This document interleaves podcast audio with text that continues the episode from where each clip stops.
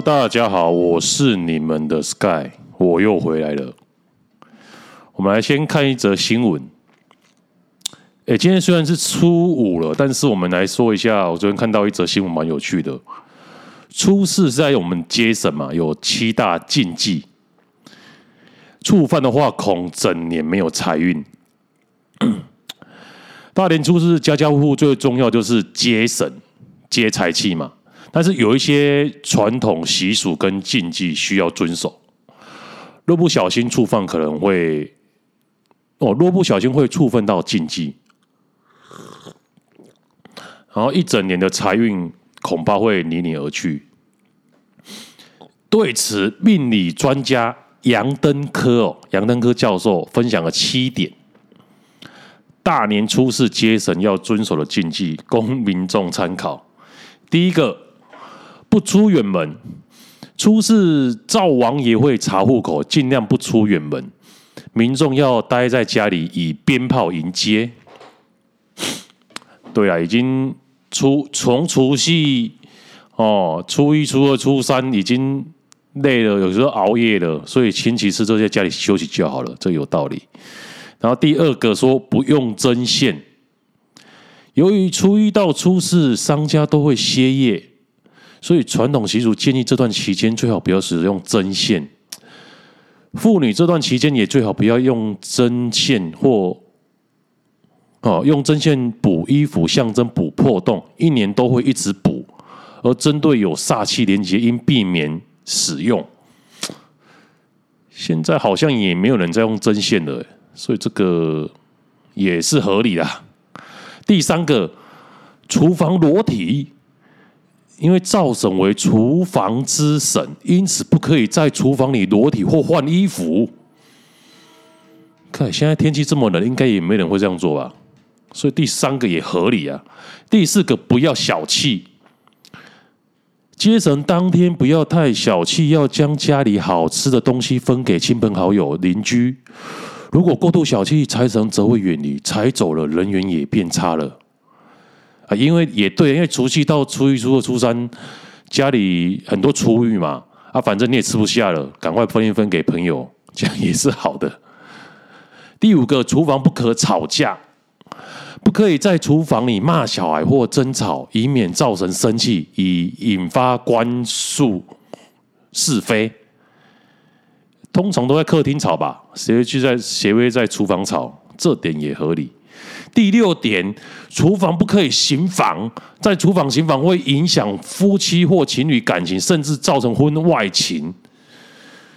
哇，这个是。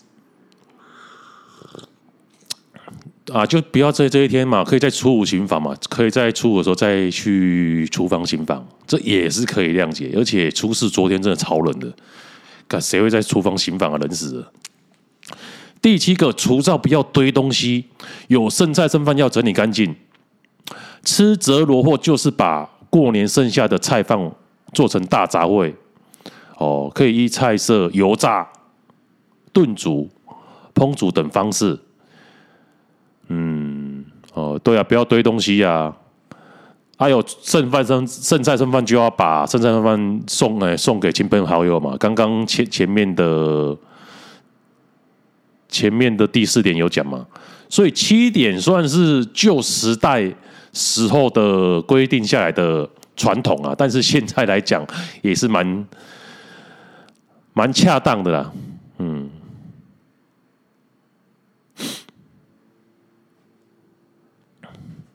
再看下一则问卦，标题是“没人发现台湾已经好几年没有再进入了”。以前台湾经济飞速成长，各种建设此此起彼落，高楼一栋接一栋的盖，过个几年出门就会发现新的指标性建案建设。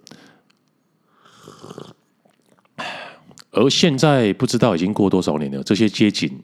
就突然莫名其妙的定格了，也就是都没有更新了嘛。现在看到的模样，几年前就已经存在了，只是变得更老、更萧条，类似过去的一零一王光时，国际媒体争相报道的盛况再也没出现过了。清一色就是吃以前老本的建筑物翻新，和过去高速发展时代根本是整个废到笑，废到哭吧。没有人发现台湾已经好几年没有进步啊，到底是为什么呢？真是岂有此理！看下面的推文说，有人说是因为阿扁两千年上台以后，台湾就没有再进步了。对啊，因为两千年以后就政党轮替啊。啊，政党轮替的话，民主政治，我记得李登辉呃，一九九六年是第一次台湾民主台湾总统直选嘛。啊，你民主的缺点，民主的好处就是避免一党专政嘛，独裁嘛，对不对？就是避免像中共这样的独裁体制的产生啊。但是民主的缺点就是会缺乏。长远的规划，什么什么一零一呀，或者是什么高速公路、高铁啊、捷运啊，一些看得到的都是在两千年以前，应该是一九九六年以前所规定下来的。所以台湾已经缺乏长期的规划了，大家只是为了短期的选票啊去做规划。我很常举一个举一个案例啊，为什么公仔一直盖不出来？不是每个政府、每个县市首长、每个总统上任就是说我要盖多少公仔？哦，因为盖公仔的目的就是为了平衡房价嘛。但是为什么盖不出来呢？因为公仔整个流程要六年呐，那你一任只有四年呐，所以你没有在。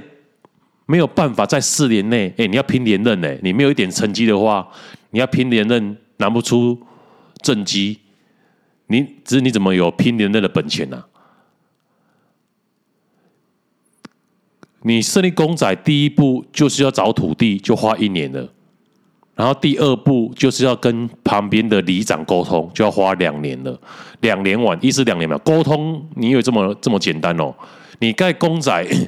就是要拉低他们的房价，他们一定抗争啊！你要沟通，然后举办了很多场会议以后，沟通协调一是两年，那前前后后找土地一年，然后沟通一是两年，就花了两到三年了。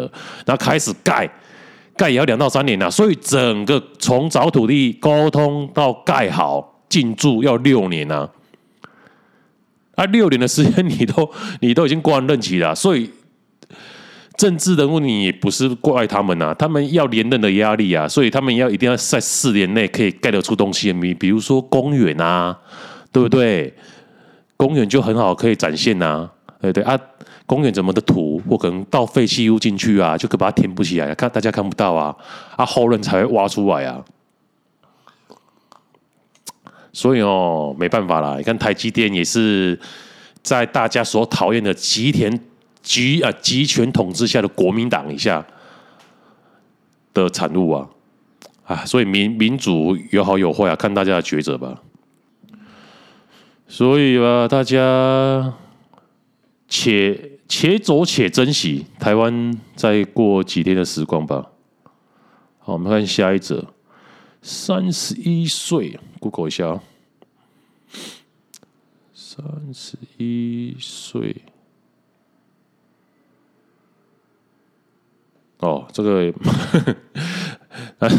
有人来上上来抱怨，标题是三三十一岁处男被邻居的狗吵到快精神崩溃怎么办？他起先就骂了一句：“干你娘！新北一户周姓人家把狗养在一楼，任人吵人，也不会好好管好自己的狗。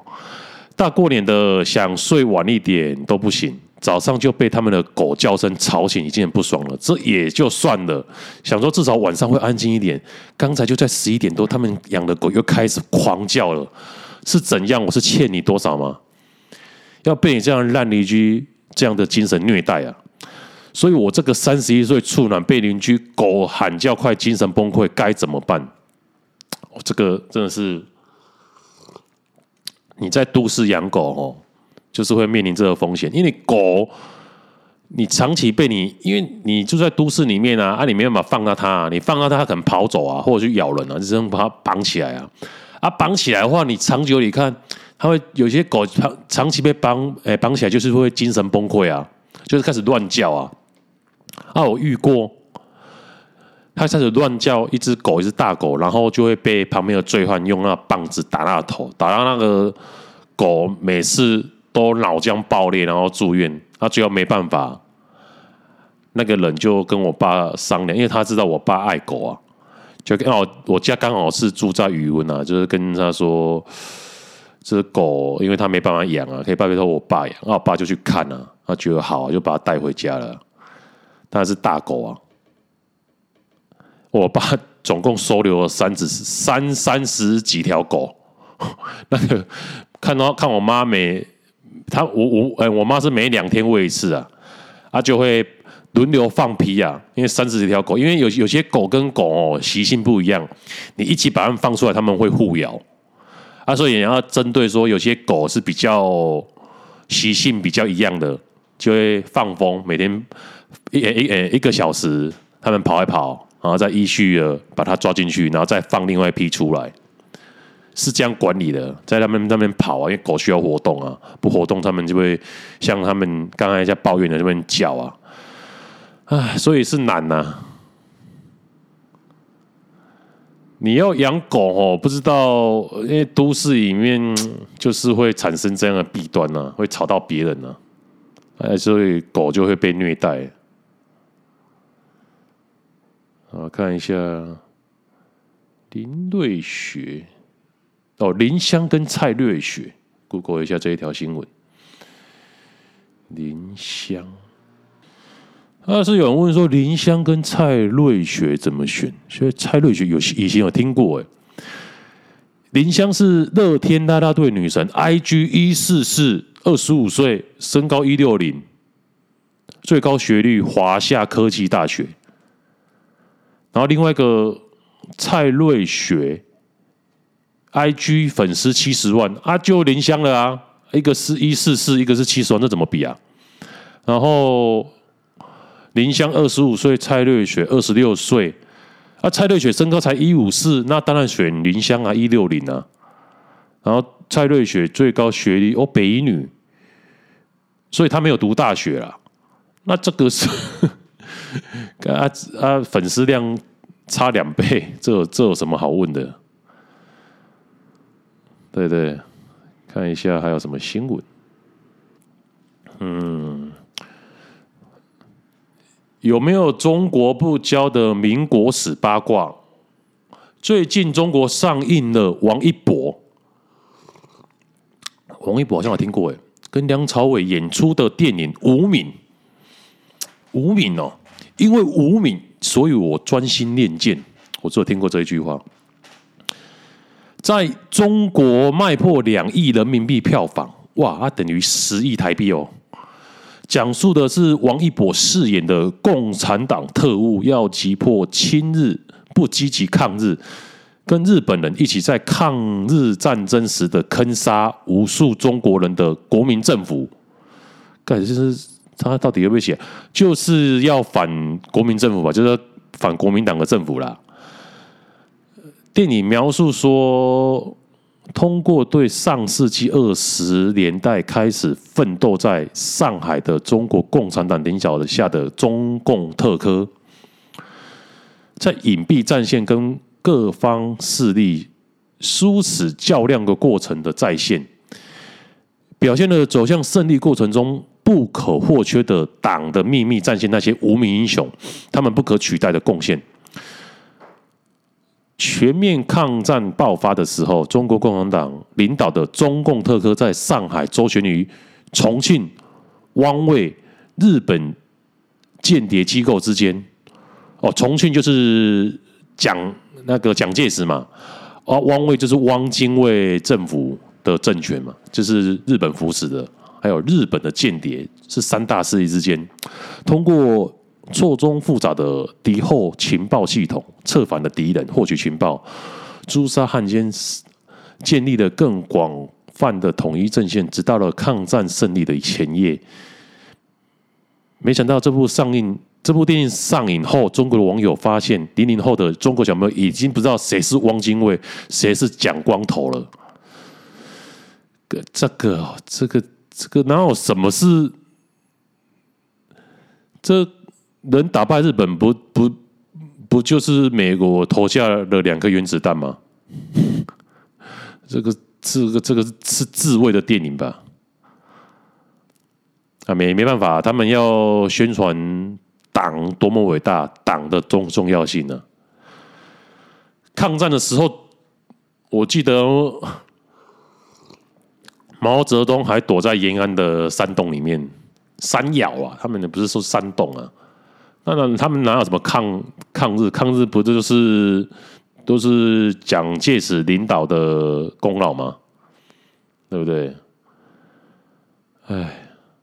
好，看一下，我、哦、这个新闻劲爆哦！禁止人夫与妻泡汤，小韩喊要强奸哥哥，靠！什么嘉义呀？发生在嘉义，有一名人妻逮到丈夫出轨，因为丈夫跟一名林姓的女子互传暧昧简讯，提及“哥哥，我要强奸你”等语，还曾一起去泡汤，让人妻气得向林女提出。提告啊，求偿精神抚慰金。哦，现在通奸除罪化了嘛，他只能只能用民事嘛。啊，结果嘉义地院审结判林女需要赔偿十五万，还可以上诉。判决书指出，正宫啊，哦，指出是说这个丈夫，他跟丈夫在二零一二一二年结婚，婚后育有一男一女。哦，那蛮厉害的。一男一女啊，等于好嘛，一个女一个子嘛。二零二二年，哦，十年后，二零二二年一月，她无意间查看丈夫的手机，意外发现丈夫跟林姓女子的赖的对话相当的亲密，互传有暧昧对话与照片。这个就是老婆的不对了，他怎么可能偷看人家的手机呢？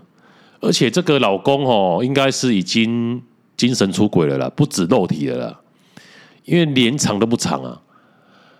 那也有可能是因为他们在这相处这十年，他的老婆都不会查看他的手机，他觉得讯息也懒得删了，不然一般偷吃都要插嘴嘛。那他可能有个人觉得他不会看，啊，第二个可能觉得无所谓，最被抓到也也无所谓了。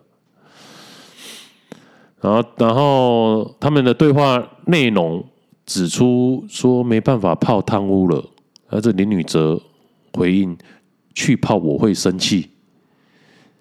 丈夫回应哈哈哈，我有不要跟楼上泡汤，我有不要跟楼上泡汤等语。他讲什么听不懂？对话还提及说哥哥我要相信你，均可显现两人曾发生过性行为。所以他的老婆跟这林女求偿五十万的抚慰金，啊，林女表示说，她只是偶然的认识男方，双方认识许久后，男方才坦诚有婚姻关系。聊天中虽用语煽情，但是仅于于此，并没有约男方发生性行为。但是地院在审理时，法官认定哦。两人之间有互传亲密的对话，内容中无视无呃数次提及爱你、想你、亲爱的。然后女林女也传送了多张只穿内衣及性感姿势的照片，两人互动明显超过一般社会所能容忍的范围。审酌后判赔十五万。我靠，法官用这样就可以判定他们两个有那个。我是觉得，如果真的有发生性行为的话，何必再传一些抖落的照片呢？还是我社业社会的经验不足？你两个都两个都已经通奸了，对不对？通奸以后，两个就有默契了，就不用再传一些照片吸引了。这个都是还在还没有发生行为之前才有可能发生的行为。我就讲回。讲话是不是很绕口？会传一些裸露的裸露的照片，亲密的对话，刺激，对对，彼此刺激，才才有可能生活到肉体的出轨嘛？啊，都已经肉体出轨了，怎么可能还继续传照片？就只要一句话就好了，说哎，什么时候有空？默契啊，不会留下证据啊。所以这可可能这些都还是他们刚开始在认识的时候所留下的讯息。那这个就是这个男方本的啊。所以通常会被抓到就是这种人，一百个出轨的只有一个会抓到，因为其他九十九个都把证据删除了，就不可能看到了。啊，这个没办法啊，你十五万看谁要付啊？啊，不然家就上这个。这个林女就在上诉了，那没有这什么办法。嗯，哦，已经二十分了，水水蛮多时间哦，练几则新闻。那我讲一下，我最近有出租一间房子啊，房子的话，这个女生女租客啦，也是经济上也是蛮应该是蛮拮据的，因为她一个人带三个小孩子啊，她可能我。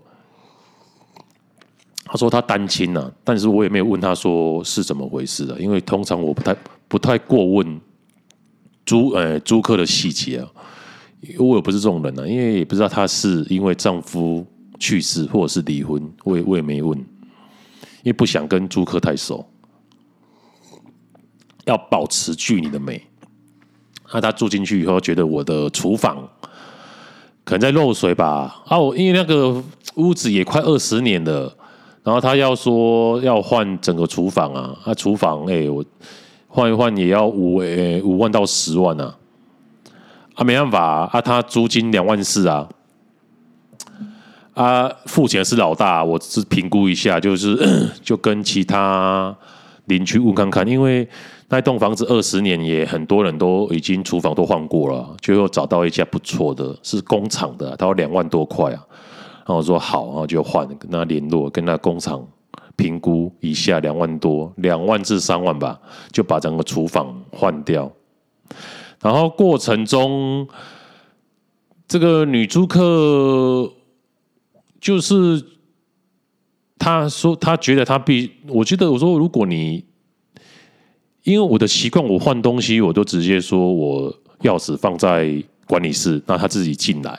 因为我可能不在家，啊诶修理东西，他自己就进来修理。除非我，我除非我在家，就我在家里等他。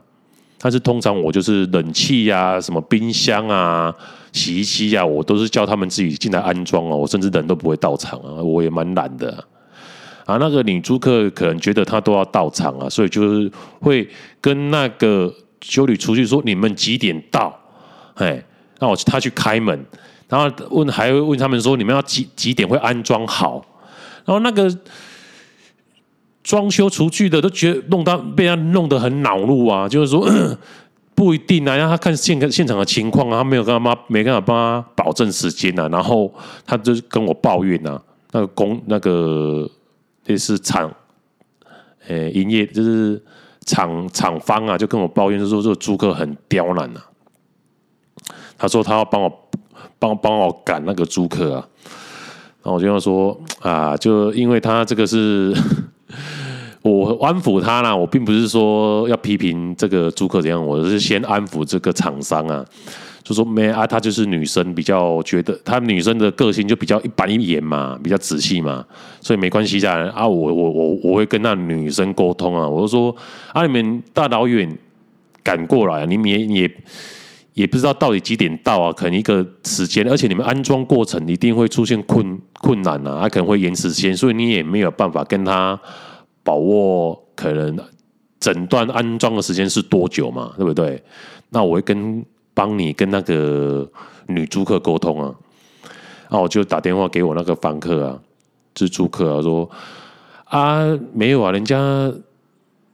厂方他们也是到处跑啊，你要体体谅一下人家啊。他安装过程哦，啊，难免会可能会，因为安装一个厨具，可能过程中也不知道会发生什么问题，要排除啊，哦，所以他们没没办法掌握客理时间，你要体谅他，啊，他也能啊，当然我那个女租客也能理解，就是说你作为一个房东哦，你要就是要现在房东很难当啊，你要当彼此的桥梁啊。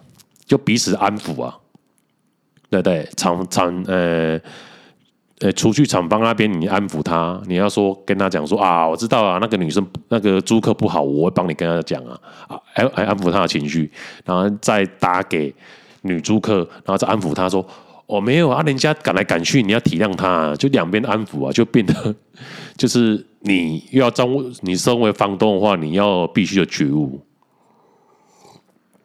那后来又说。那个女房客过了一两礼拜，又说她的大门，我们那个有两两道大门，其中有一道大门的锁有点故障了。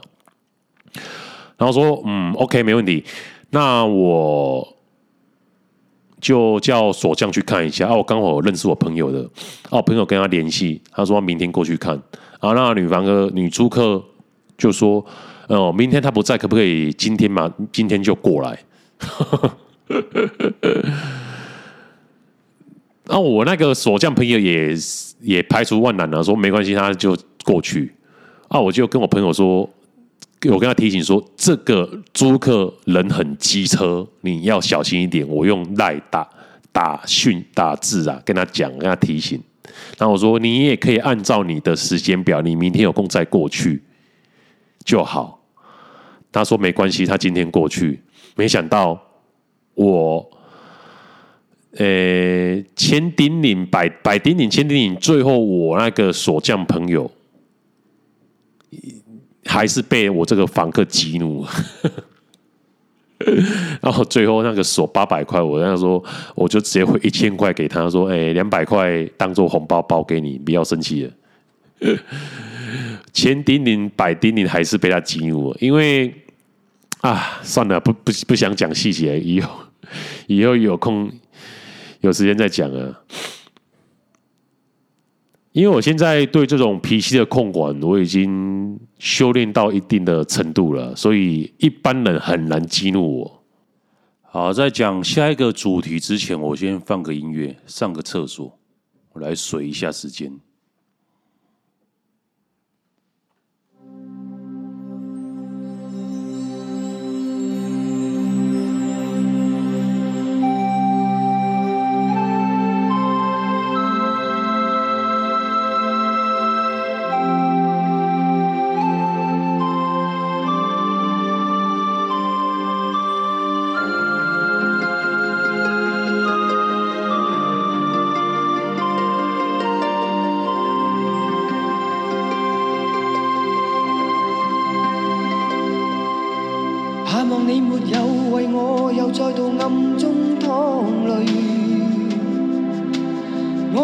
不想留低你的心空虚盼望你别再让我像背负太深的罪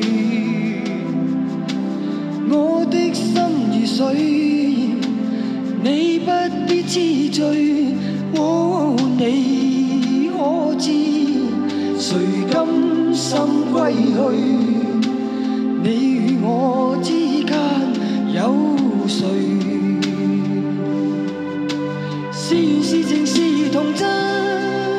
还是意外有泪有罪有付出还有忍耐是人是墙是寒冬藏在眼内有日有夜有幻想无法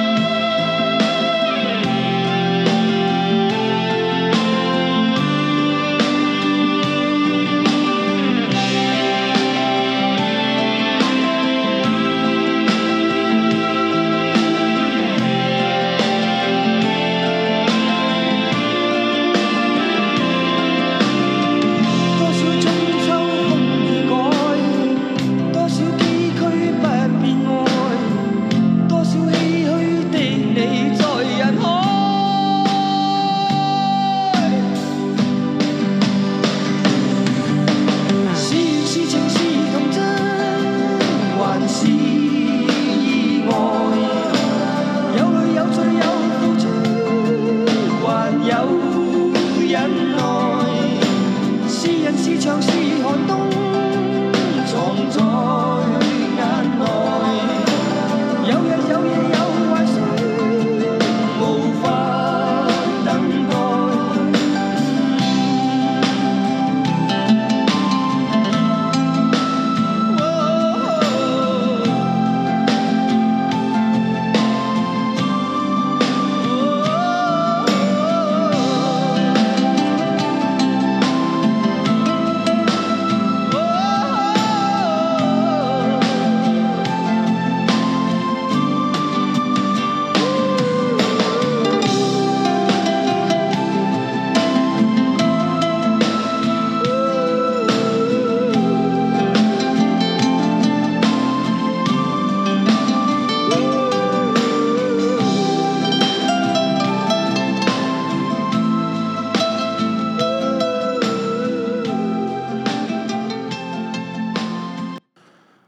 们再谈下一个话题。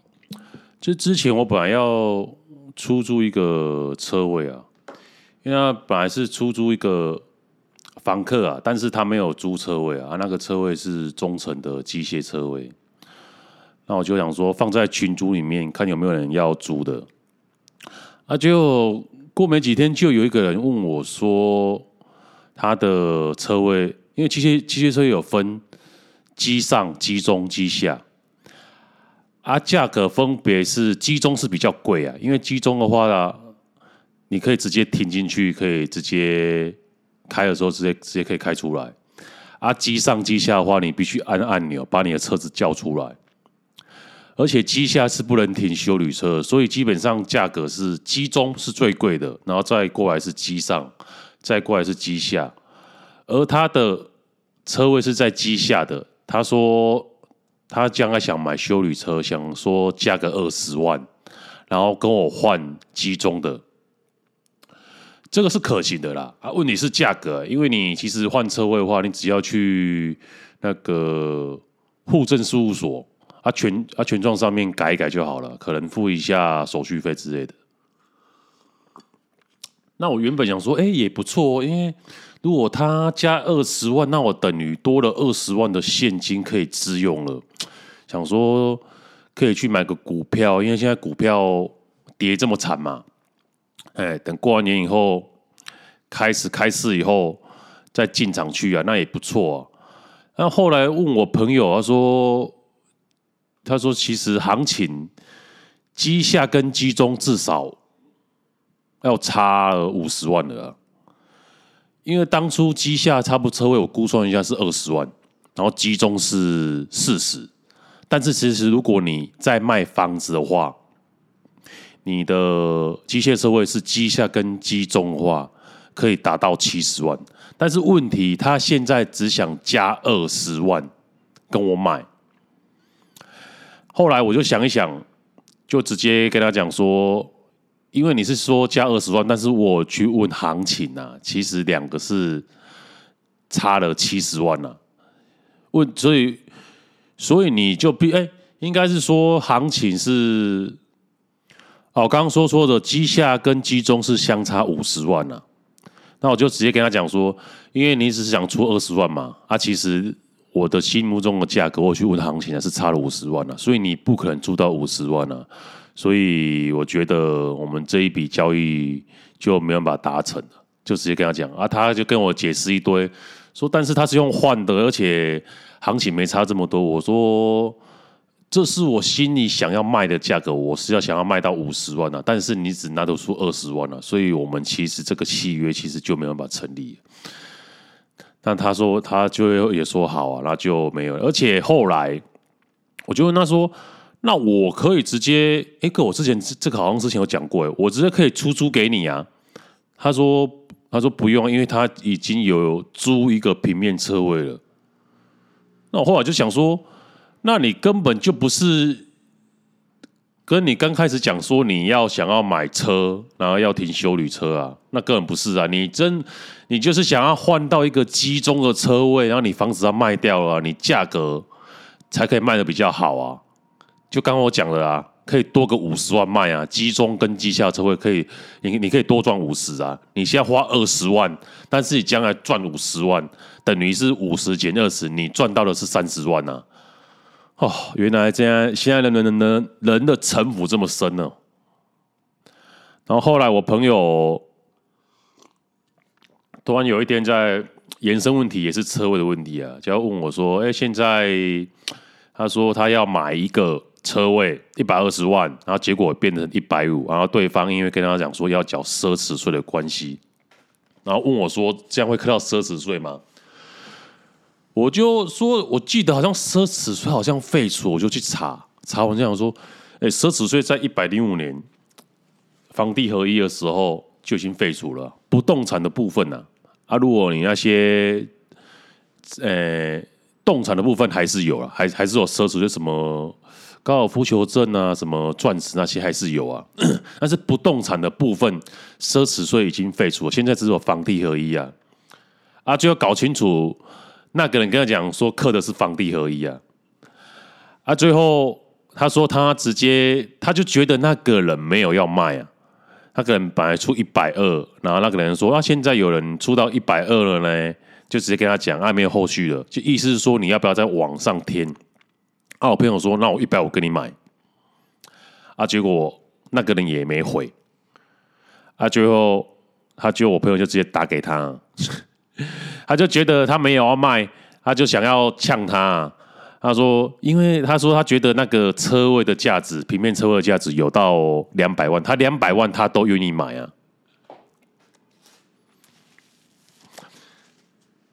他说：“啊，我说为什么你？因为那个平面车位当初没这么贵，你为什么现在想要买两百，用两百万跟他买？”他说：“他有，他有他的用途啊。其实你如果那个车位。”如果是我的话，我不会花两百万买那个车位啊！你知道为什么吗？因为两百万是现金呢，两百万的现金买一个车位，然后你现在也没有要卖，你就放着，因为他一定是想说，哦，有一个平面车位，这样将来房子卖的时候增值赚的更多。但是你房子要卖，可能是十年后了啊，而你两百万就困在那边困十年呢。这投资成本的话，我未免我干脆有两百万的现金，我会拿去买股票，对不对？创造出更多的投就是投资报酬，而不是把两百万砸到不动产里面。但是这种是每个人都有每个人的想法啦，因为有些人不会玩股票，或者是或者是他这样才是对的，因为现在股票真的是风险太高了。或者是第二个原因，他太有钱了，钱不知道怎么放啊，股票已经买太多了，啊，只好把钱拿去买房子，也是有这种可能的。因为每个人的情况不在情况经济情况不不同之下，会做出不一定的不一样的判断呢。然后前几天我就去按摩啊，然后就跟我的按摩师在那边聊啊，他就突然聊到说。问我没有出国啊，因为不是已经解禁了吗？问我有没有去泰国，我说没有啊。说现，他说现在很多人去泰国，我说对啊。他说，然后他话锋一转，说我要他们去泰国，就是不会不会怕被骗吗？对啊，他就不是前阵子有那个柬埔寨的新闻，他就是骂说，我们那些人真的很可恶啊，就是。不是有什么把人家拘留吗？啊，毒打吗？啊，最后如果不从的话，又把他摘他的器官呢、啊？他说：“怎么会有人这么可恶？”那我就跟他讲说，我就跟他讲一个例子啊。我说：“你我我就想说，我讲一个例子啊。啊，我这个讲完话，你是觉得这个例子比较可恶，还是柬埔寨的那些人比较可恶啊？就是在大航海时代的时候。”西欧的西班牙、葡萄牙那些比较先进的，不是到处殖民吗？就曾经比利时国王他们就占领了刚果，然后刚果 那些人都是拿着长矛啊，他是拿那个枪炮啊，所以很快的刚果就被他占领了，所以他活抓了五百万的黑奴啊，当做他的奴隶啊，然后帮他做任何事情啊，折磨到死啊，啊，所以。我就问他说：“你是会觉得这个国王比较可恶呢，还是那个柬埔寨人比较可恶呢？”所以乍听之下，我讲的好像很无情，但是我想表达是说，整个历史下来啊，就是强者可以为所欲为啊，弱者只能逆来顺受啊。啊，所以其实我是不太看那些什么社会新闻，那些我是觉得蛮无聊的，因为那个是世界上每个角落都会发生的事情，而只是被媒体单一事件一直操作，一直一啊一直操作，然后你觉得很人性很恐怖，啊，本来人性本来就是如此啊，就像华盛顿，美国总统华只是华盛顿啊，他为什么做了两任？他就不做了，因为当时的美国总统实在太难干了。而且华盛顿他本身就是当时美国最大的奴隶主，他家里的奴隶黑奴好像有一两千个啊，而且甚至他还跟家里的女的黑奴有染呢、啊。所以他当然是总统太累，他刚好做完两任，然后说我不做了，然后刚好作为美国表率啊，美国从此说总统只能做两任，不能再续任，奠定他们的传统啊，其实是或多或少啊，是华盛顿想要回家里享清福啊，家里就有黑奴服侍他了，对不对？美国最大的。最大的奴隶主，他就回家里享清福就好了。所以，一方面是他的，或许是说他的品格很高尚啊。啊，第二方面来是说，他就回家自己爽就好了。他、啊、干嘛还要在那边为国家出谋划策？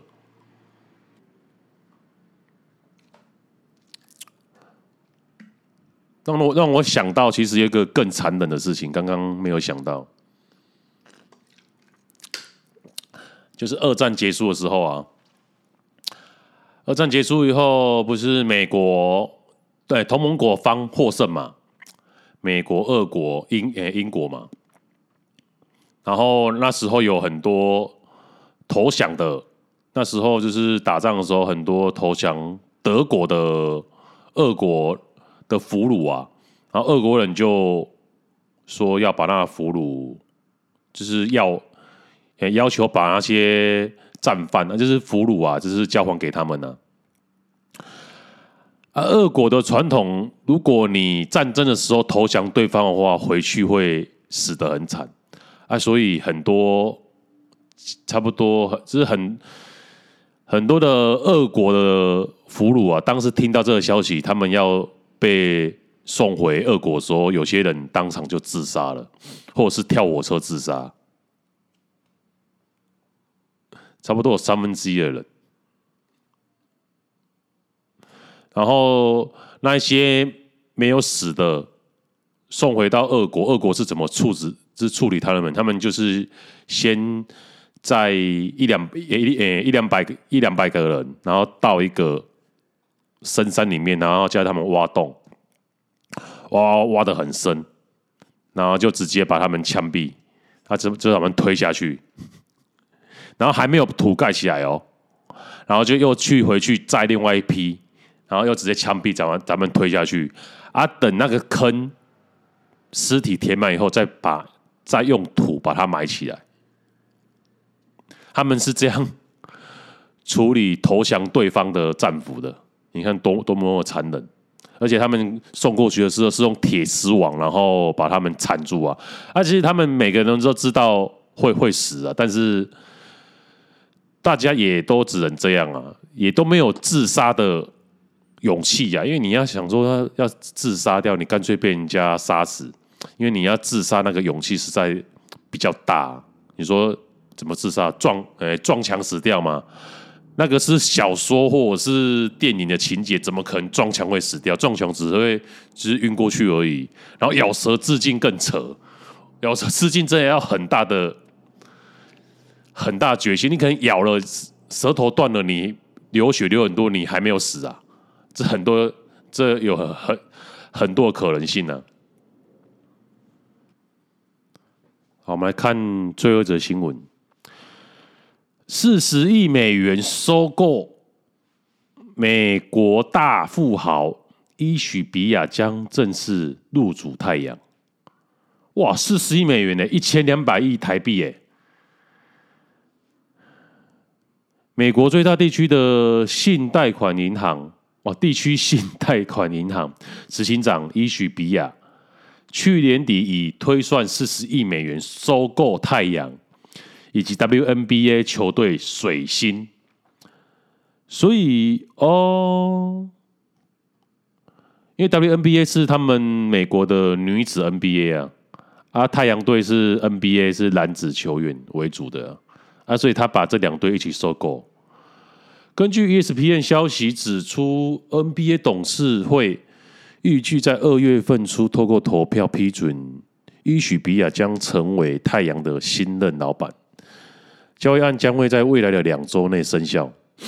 这表示伊许比亚有望在二月十号的球员交易截止日前完全的掌控球队。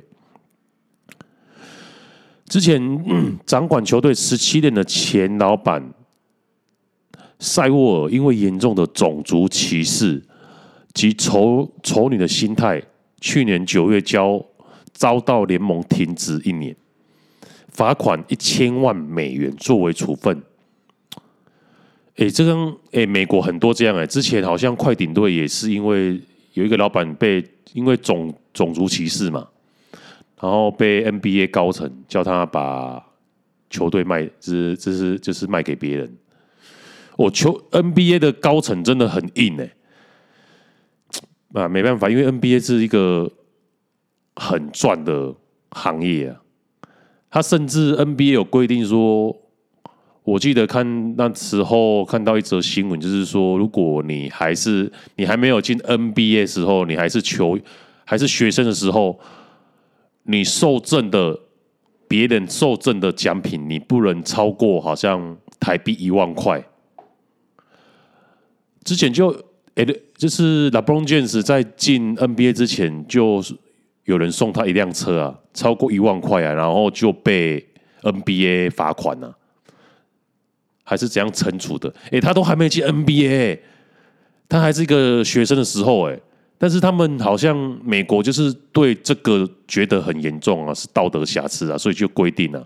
而且我那辆车好像是 LeBron James 的继父啊，是送给他的。啊，当时他的继父就是还没有跟他的妈妈登记嘛，啊，所以他们以为是陌生人呢。啊，结果这样也没有还他清白，也是好像 N NBA 的官方也是也是照样处罚那个 LeBron James。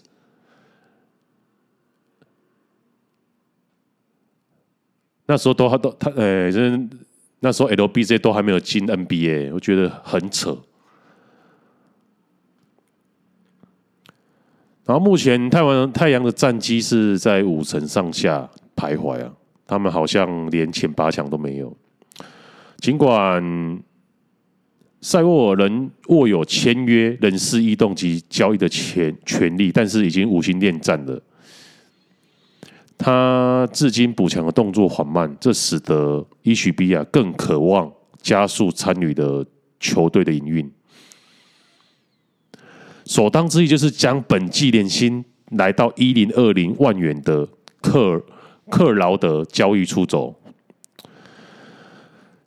这位拥有犹太裔血统的伊许比亚目前预估身家上看五十亿美元。哇，身家五十亿，他花了四十亿来买球队。